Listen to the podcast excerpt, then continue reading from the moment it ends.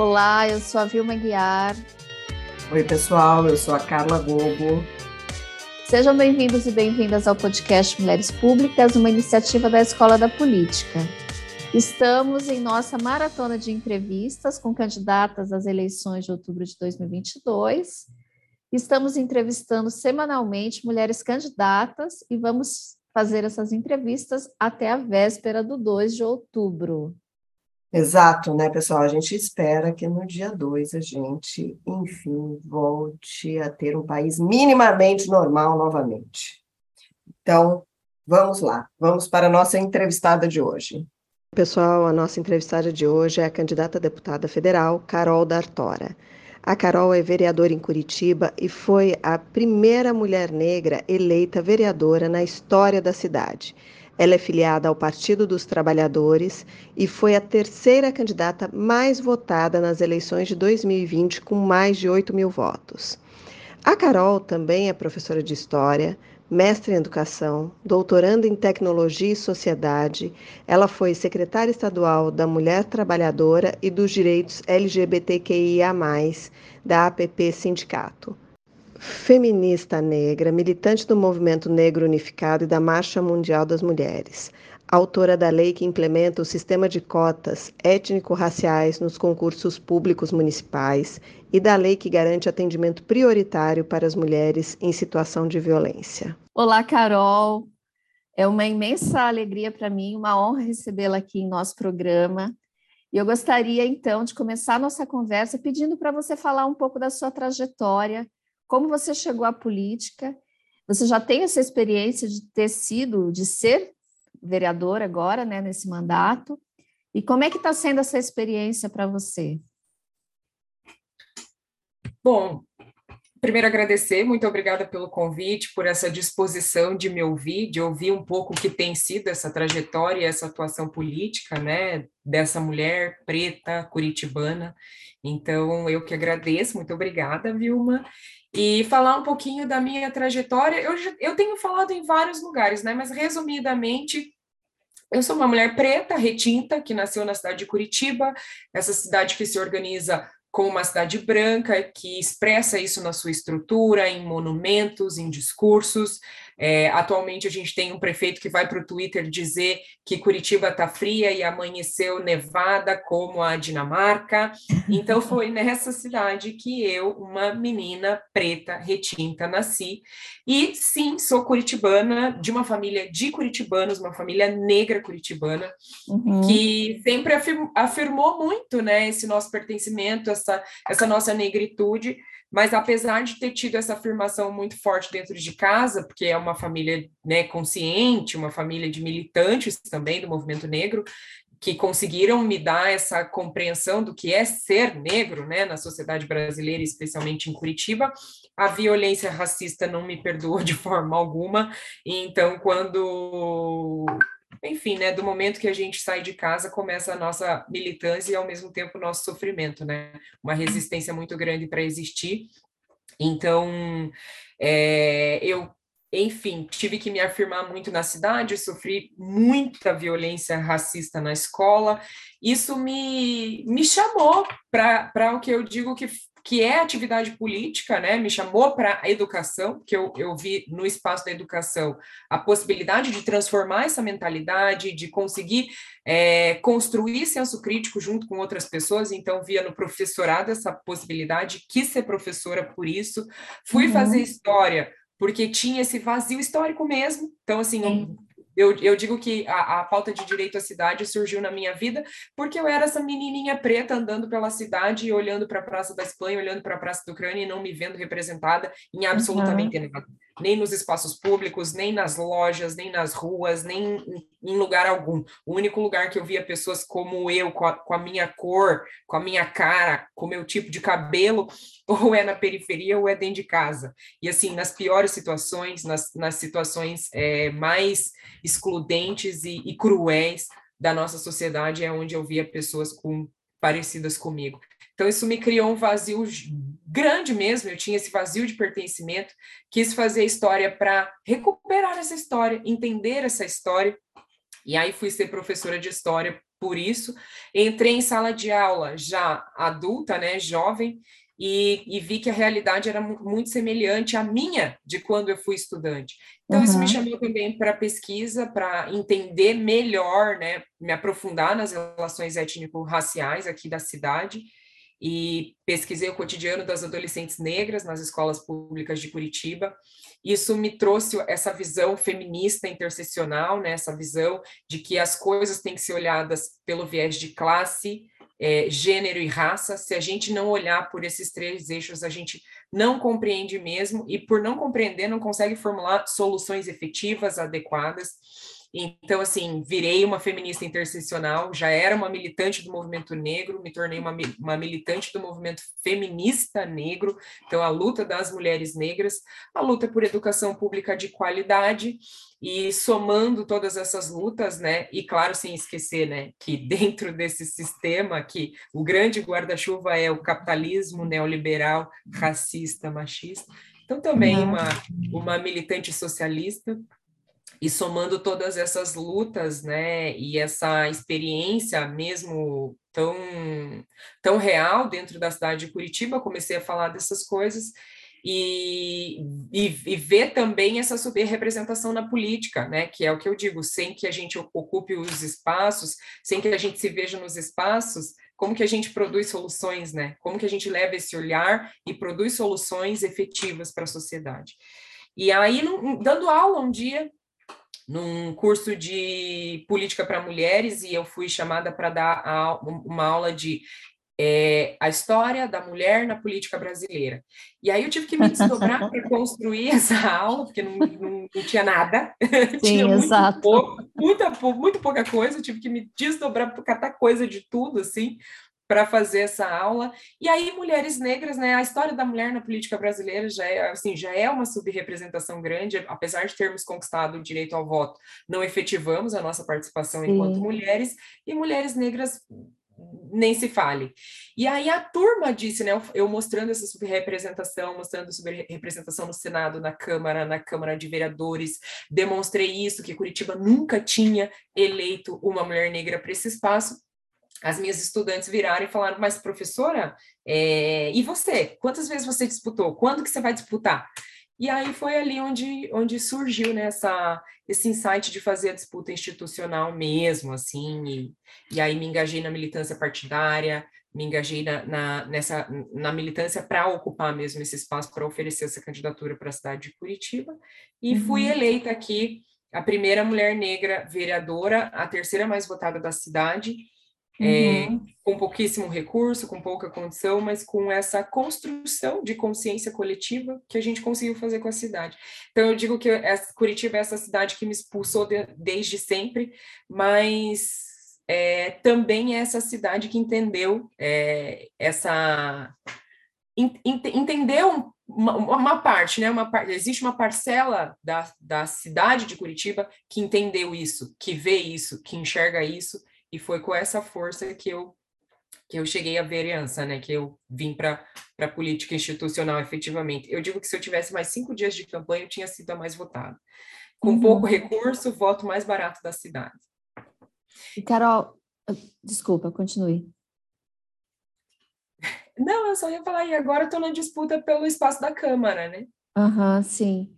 E como é que foi essa experiência na, na Câmara de Vereadores de Curitiba?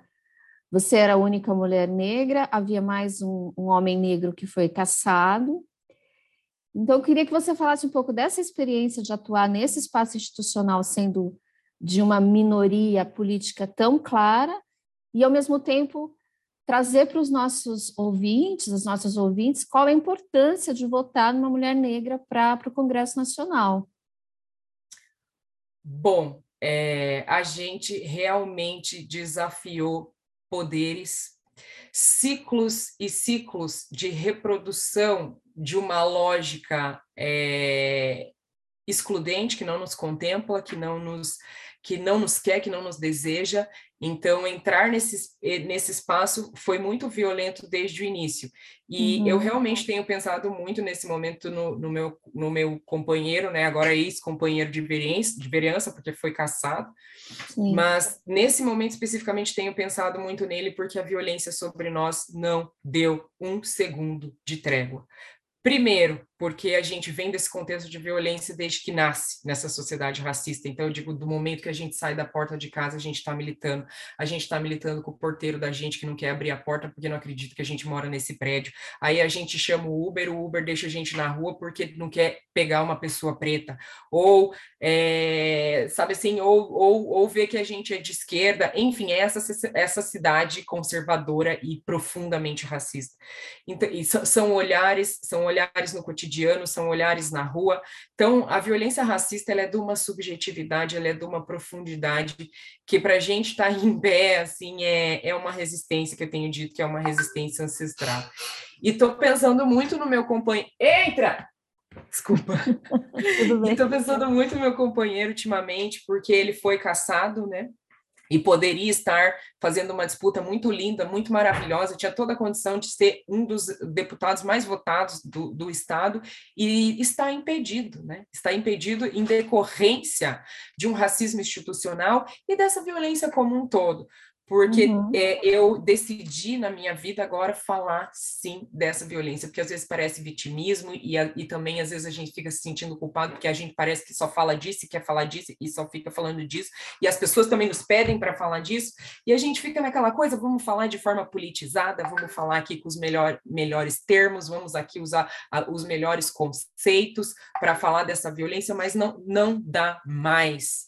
O que a gente vive não é justo, não é aceitável o que tem sido é, a luta para segurar a nossa saúde mental, ocupando esse espaço que, como disse, não é para nós, não foi pensado para nós. Cheguei naquele espaço, são gerações de homens brancos presidentes, são 38 vereadores, apenas oito mulheres. Eu, a única mulher negra, não me ver em lugar algum, não me ver no rosto de ninguém, não, não ter pessoas que entendem o discurso que eu tenho para fazer ali e que vão é, ter é, que, que vão sentir correspondência com essa experiência que eu coloco, é violento demais. Né? É violento demais eu olhar para os lados e as únicas mulheres negras que estão no espaço ou estarem limpando ou estarem servindo o cafezinho.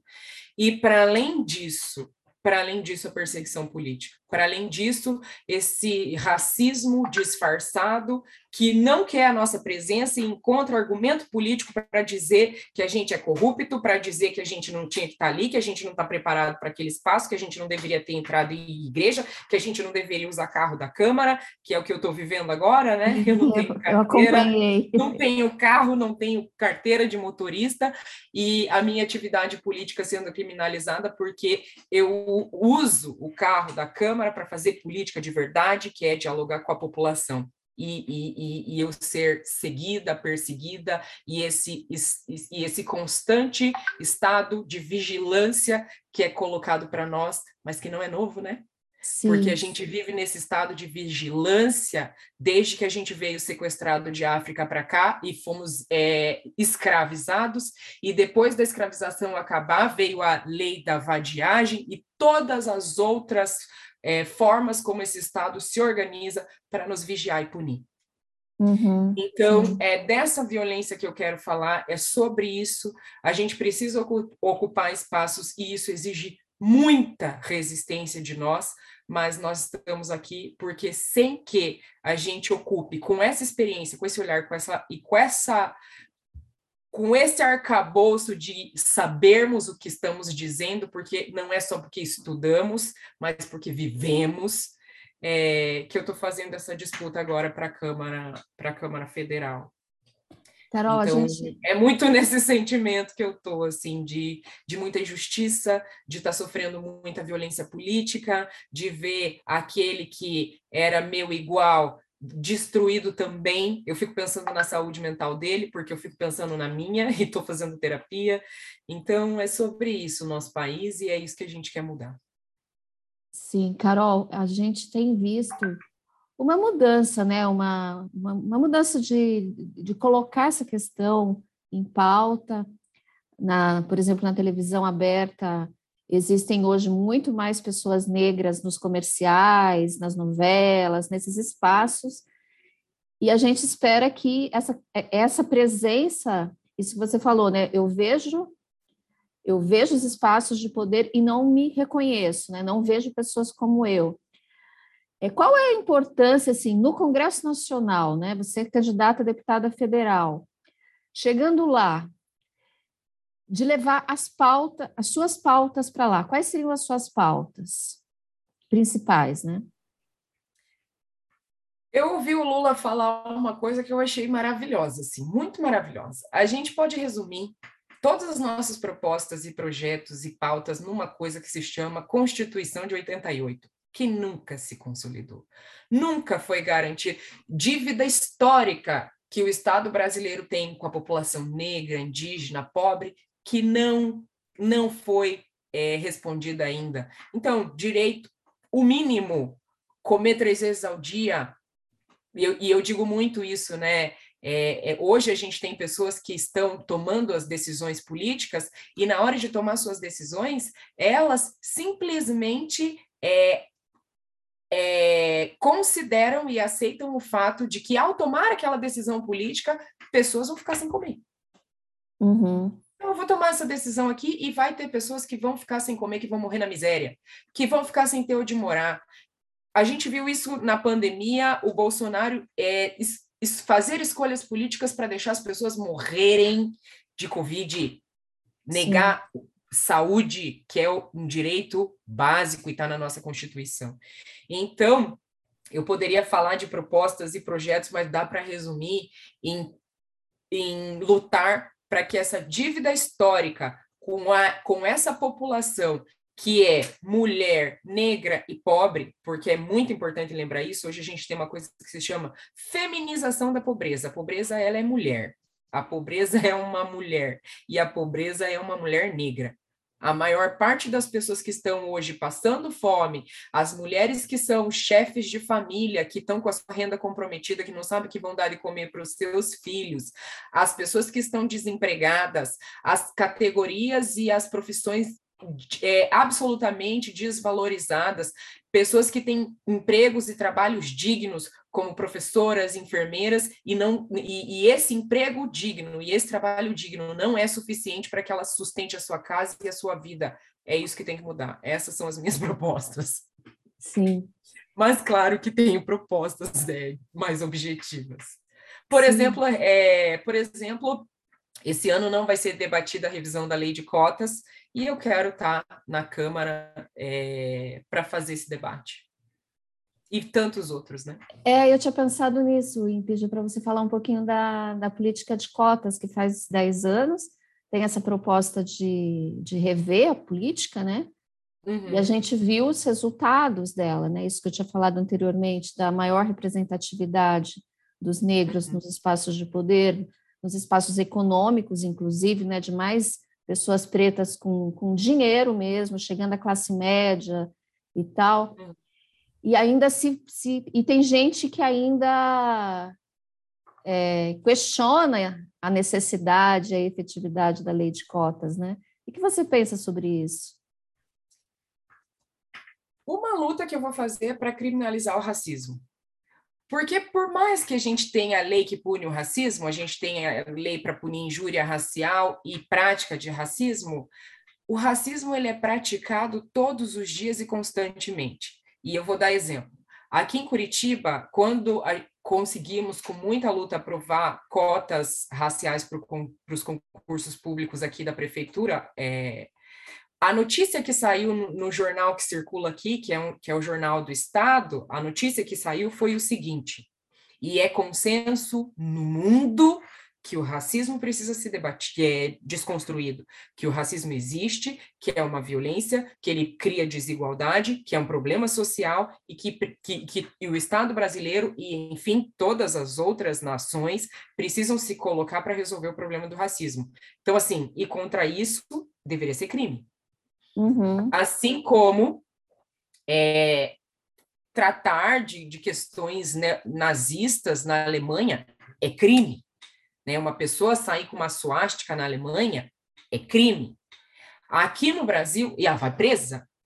Aqui, quando a gente aprovou cotas para os concursos do município, o, a notícia da Gazeta foi: agora, a, agora a Curitiba vai ter que contratar pessoas pela cor da pele. Não precisa mais de mérito e fez Nossa. toda uma argumentação de racismo reverso. Esse é o maior jornal do nosso da nossa cidade toda Sim. uma argumentação de racismo dever, reverso e chamou uma representante do partido mais fascista que tem hoje no Brasil, que é o Novo, para falar de que aquilo era um absurdo que foi aprovado na Câmara. Isso deveria ser crime. Isso deveria ser crime. Isso não é mais aceitável. Isso mata pessoas todos os dias na nossa sociedade.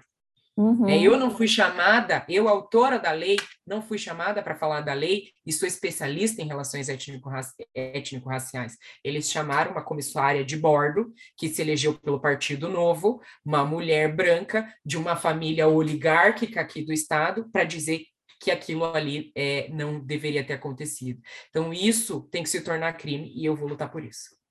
É, na verdade, só tem a, a, decisão do STF, né, de criminalização do racismo, mas uhum. o Congresso não tem, né? Esse jornal não deveria nem estar tá circulando mais. Sim, é, concordo. Então, são essas coisinhas, assim, posso dar inúmeros exemplos, mas essa se tornou uma vontade mesmo, porque hoje olhar o que eu passo dentro dessa Câmara é, de Vereadores aqui em Curitiba, olhar o que o Renato passou, é, não tem mais condições. O Estado brasileiro tem que sentir vergonha. Esses dias, uma amiga minha falava: as pessoas, em vez de você pedir voto, as pessoas tinham que vir aqui pedir voto para você. Porque, assim, não dá para continuar mais. Eu não aguento mais. Eu, particularmente, enquanto uma mulher preta, é, que fez esse deslocamento, né? Porque, ao contrário do que as pessoas pensam, elas pensam assim: ai, nossa, é vereadora, ganhou uma, um reconhecimento social, né? É, têm uma mínima condição de vida, elas pensam que a minha vida está muito boa, mas não tem nada nessa sociedade que apague o fato de que vivemos mais de 300 anos de escravização, que nunca houve intervalo entre escravização e racismo estrutural, que quando acabou a escravização a gente passou direto para racismo estrutural e que nunca houve sossego e que a nossa vida não importa onde a gente esteja, se seja milionário, se seja jogador de futebol, se seja um Pelé, se seja quem for, uhum. o racismo não nos dá um segundo de folga. Sim. Então, assim, é, é, é, disso que eu, é disso que eu, é isso, entendeu? é, Carol, a questão do financiamento das campanhas eleitorais é fundamental para definir a cara do, do, dos eleitos, né? Assim, o perfil dos eleitos. A gente sabe que hoje as estruturas partidárias que definem é, os valores que vão para as candidaturas. Ontem, por acaso, eu estava fazendo uma pesquisa no site do TSE sobre os valores atribuídos às candidaturas, e a gente vê a flagrante diferença de, de recursos para mulheres brancas, para mulheres negras, para homens. O que, que você nos tem a dizer sobre isso? O papel do financiamento em possibilitar que essa situação se modifique ou, pelo contrário, ratificar essa situação? Essa também é um, esse também é um campo que eu quero atuar muito, né? Esse aperfeiçoamento, esse melhoramento, ou vamos dizer, essa abertura da estrutura política para que esses grupos historicamente marginalizados possam ser incluídos uhum. efetivamente. É isso que vai efetivar nossa democracia. Quando a gente tiver 52% de mulheres em todos os parlamentos, quando a gente tiver 56% de pretos e pardos, aí sim vamos poder dizer que estamos numa democracia. Para que isso aconteça, essa estrutura precisa se abrir, isso precisa ser modificado. Esse é um espaço, esse, essa também é uma pauta. Esse é uma, um espaço que eu quero atuar muito. Por quê? Porque todas as estruturas são perpassadas por essa desigualdade de raça e de gênero, certo? Uhum. Então, estruturas partidárias também, partidos políticos também. E fazendo um comparativo aqui com o que foi a minha eleição em 2020, que foi é, essa luta gigantesca e, e, realmente o pensamento social que se abriu para abraçar essa candidatura, se eu fosse depender da estrutura que está colocada, jamais teria me eleito. Porque não, uhum. tinha, não tinha condições, e os critérios partidários são, são, são assim. Por exemplo, pessoas que já têm mandato, tantos pontos para ter é, X valor de financiamento de campanha do fundo partidário, do fundo eleitoral e do fundo partidário. Pessoas que já têm mandato, pessoas que já foram eleitas não sei quantas vezes. Quem que são essas pessoas? É, pensando que aqui eu fui a primeira mulher negra eleita, e, e, fomos várias as primeiras de várias cidades, primeiras negras, primeiras trans, nós não temos mandatos. Nós uhum. não, não estamos historicamente na política, ou seja, dentro desses critérios a gente fica lá embaixo. Uhum. E se não fosse uma lei aprovada por uma pessoa que se chama Benedita da Silva, uma mulher preta, ex-empregada doméstica, que garantiu que a gente tivesse proporcionalidade é, de raça na distribuição do fundo partidário, a gente não teria o mínimo para fazer campanha. Sim. Então, é desse tipo de transformação que a gente precisa para que essa democracia de fato se consolide. A gente tem muitas transformações por fazer.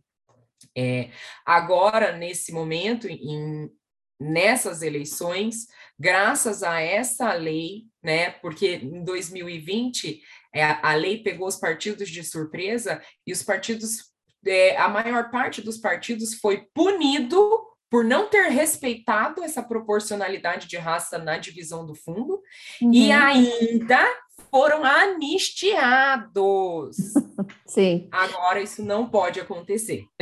Eles se auto E eu tenho falado muito assim para as candidaturas pretas, para as candidaturas de mulheres, 30% do fundo é nosso. Não, assim, a gente tem que ir para cima e a gente tem que demandar, porque senão eles fingem que esquece, assim, eles fingem que não sabe. Dão um aqui jeitinho, foi, né? Aqui é, aqui no estado aqui eles falavam: "Ai, você vai ter tanto para tua campanha". Eu falava: "Não, não vou ter tanto não. Eu vou ter tanto porque tem lei, porque eu sou prioridade nacional, porque eu sou prioridade, é, a gente precisa eleger pessoas pretas e militei muito nacionalmente para que nacionalmente viesse essa pressão para o Estado para que eles admitissem que eu tinha que ser prioridade. Então, é essa militância aí. Mas eu quero muito levar isso como pauta para a Câmara. Eu uhum. quero levar a, várias coisas. Primeiro, essa essa transformação na, nessa organização de, de fazer política para que esses grupos historicamente marginalizados possam ser incluídos. E também quero bater muito na violência política de gênero e raça, porque depois de todo esse rolê para a gente ocupar esses espaços, a gente ficar pensando todo dia em sair, a nossa atividade política ser todo dia criminalizada, questionada, é, invisibilizada, é, uhum. Isso também tem que mudar. Não é justo. Não é justo eu acordar. Eu falo assim, não é justo eu acordar todo dia pensando, meu Deus, mais um dia, mais uma luta. Não, não é justo. Eu quero fazer política igual todo mundo. Eu adoro fazer política. Eu amo fazer política. Eu tenho feito isso há muito tempo. Isso não me desgasta, isso não me cansa. O que me cansa é a violência. Uhum. Carol, é, o que você espera do próximo governo, suponhando, supondo que a gente consiga derrotar o, o, Bolsonaro, o que deve mudar aí a partir do ano que vem? A gente vai derrotar o Bolsonaro, nós vamos derrotar o Bolsonaro e o que vai mudar é essa nossa chegada. Chegaremos às primeiras. Pode ser que talvez, não sei, nem vou falar sobre isso, não sei se eu vou continuar aqui em Curitiba, onde eu vou continuar, mas eu sei que várias como eu vão chegar. Eu sei, uhum. porque tem um movimento muito grande, é uma luta muito antiga que a gente vem fazendo, e eu sei que várias como eu vão chegar. E é isso que vai chegar, é essa voz, é essa vontade de transformação, é essa concepção de mudança radical que a gente precisa fazer, que vai chegar, e é isso que eu espero. Eu sei que essa inclusão vai acontecer, eu sei que essa transformação vai acontecer. Bom. Eu sei que a Erika Hilton vai estar tá lá, sabe assim? Eu sei que a Thalíria Petroni vai estar tá lá, e o Boulos vai estar tá lá, e nós vamos estar tá lá. Carol, te agradeço muitíssimo pela sua entrevista, foi uma conversa ótima. Acho que essa sua. Você traz questões que são fundamentais para a sociedade brasileira, e nesse momento histórico, mais do que nunca. Eu te convido, então, para deixar suas palavras finais. Olha, eu vou pedir voto. Eu Sim. preciso de muito voto. A gente quer fazer história aqui no estado do Paraná, eleger a primeira mulher negra deputada federal do Paraná. O Paraná nunca elegeu uma pessoa preta para esse espaço. O Paraná está na rabeira de, to de todas essas transformações que eu desenhei aqui. Infelizmente, o nosso estado é bem atrasado e a gente quer assumir essa dianteira e construir um, um futuro diferente para as pessoas, para o nosso Estado, para as pessoas que, estão no cotidiano, que constroem o Estado no cotidiano, e a gente sabe que essas pessoas têm gênero, tem, tem é aquela coisa, né? Essas pessoas são mulher, tem cor, tem classe, uhum. é, e a gente quer construir um Estado digno e, e que essas pessoas possam realizar a sua vida com felicidade, com alegria, e por isso eu peço o voto, é Carol D'Artora, 1363 para a gente construir um novo amanhã. Maravilha, muito boa sorte na sua campanha. Esperamos vê-la lá no Congresso Nacional. Um super beijo e obrigada. Beijo, eu que agradeço.